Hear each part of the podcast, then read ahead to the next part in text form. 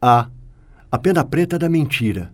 Contou a versão que quis e agora, passado o trato, a indignação vendida, tosca, desfez-se.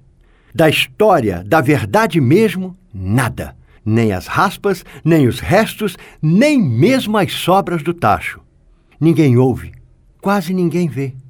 Mas é desse silêncio imperial amargo que eu reclamo. Daqui eu vejo o barulho galopando no garanhão. Ele se aproxima a passos largos e não deve custar a chegar. Daqui eu vejo as capas, as fotos, os textos, as gargalhadas. Por isso, o meu desejo. A pena rosa da verdade não mente, a pena rosa da verdade não falha.